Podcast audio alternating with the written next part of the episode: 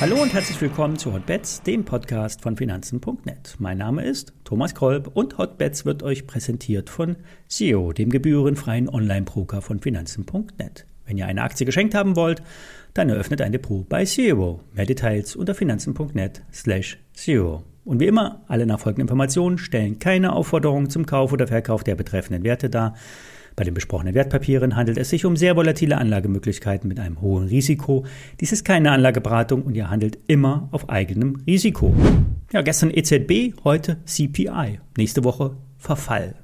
Gestern hat, wie erwartet, die EZB die Zinswende offiziell eingeleitet. Es geht mit homöopathischen Dosen ab Juli in kleinen Zinsschritten aufwärts. Der Negativzins für die Übernachteinlagerungen von Sichteinlagen, sprich Cash der Banken, bleibt noch erhalten. Das Anleihenkaufprogramm wird gestoppt, aber auslaufende Papiere werden nur allokiert. Das heißt, das zurückfließende Geld bei den auslaufenden Anleihen wird wieder am Markt reinvestiert. Die amerikanische Notenbank Fed geht hier einen Schritt weiter und investiert auslaufende Anleihen nur reduziert. Das heißt, sie entzieht dem Markt viel mehr Liquidität. Zurück zur EZB. Wenn jetzt alle Entscheidungen so erwartet wurden, warum hat dann der Markt so reagiert, wie er reagiert hat? Es ist vor allen Dingen das Eingeständnis, dass die Inflation unerträglich hoch ist und die EZB all ihre Mittel dafür einsetzen wird, dass die Zielmarke von 2% bis 2024 bei der Inflation wieder erreicht wird. Was das für Mittel sind? Unklar. Dass die steigenden Zinsen für Italien und Co. ein Problem sind, hat die Europäische Zentralbank natürlich auch erkannt und will eine Fragmentierung bei den Bonds der EU-Staaten nicht dulden. Das heißt, sie wollen verhindern, dass Italien spürbar mehr Zinsen zahlen muss als Deutschland.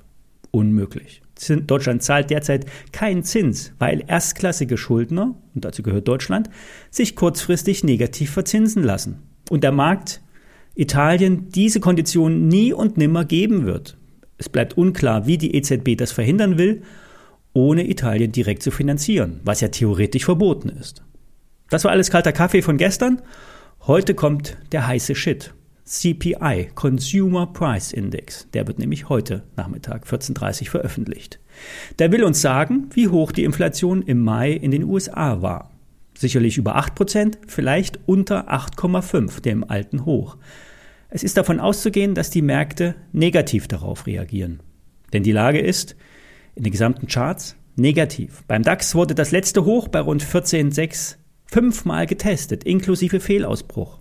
Das bringt uns nämlich jetzt zum dritten Thema, dem Verfall.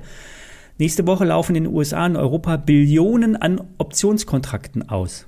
Also Billionen an Vermögen. Beim DAX liegt genau bei 14.000 Punkten die größte Position. Das heißt, darunter kommt die Position ins Geld. Darüber wird sie wertlos. Es wird also auf einen Kampf hinauslaufen, schaffen es die Stillhalter, die Schreiber der Optionen, den Markt zu stabilisieren oder gewinnen die Short-Spekulanten. Das Ergebnis ist völlig offen. Kommen wir zu den Halbleitern. Die Analysten sind historisch belegt der Meinung, dass eine Konjunkturabkühlung bis hin zur Rezession vor allen Dingen den Halbleitersektor besonders trifft. Die City erwartet eine Gewinnwarnung bei Intel. Und nun wird, oh Wunder, nicht mehr von Chipmangel, sondern eher von vollen Lagern bei den Halbleitern gesprochen. Die Analysten sehen noch einmal 30% Downside-Potenzial für Chip-Aktien.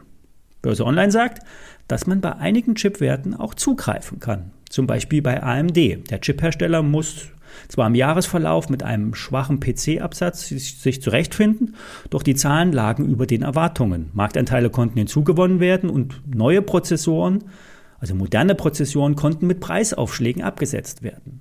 Börse Online rechnet mit stabilen Erträgen. Die Bewertung liegt auf Basis der Gewinnschätzung für das nächste Jahr bei rund 21. Vor allen Dingen das Cloud- und das Datacenter-Geschäft liegen im laufenden Jahr, äh, liefen stabil gut und der Trend sollte auch weiter anhalten. Für Börse Online ist die Kursschwäche eine günstige Gelegenheit. Da es beim Einstieg ja nie das richtige Timing gibt, also nie der tiefste Punkt exakt getroffen wird, kann die Drittelstrategie angewandt werden. Jetzt ein Drittel kaufen, bei Schwäche in weiteren zwei Tranchen dann zukaufen. Dann wird nämlich der Einstiegskurs gemittelt. Der Stopkurs liegt bei Börse Online weit unter dem aktuellen Kurs, erst unter 65,50 Euro platzieren Sie nämlich erst Ihren Stop.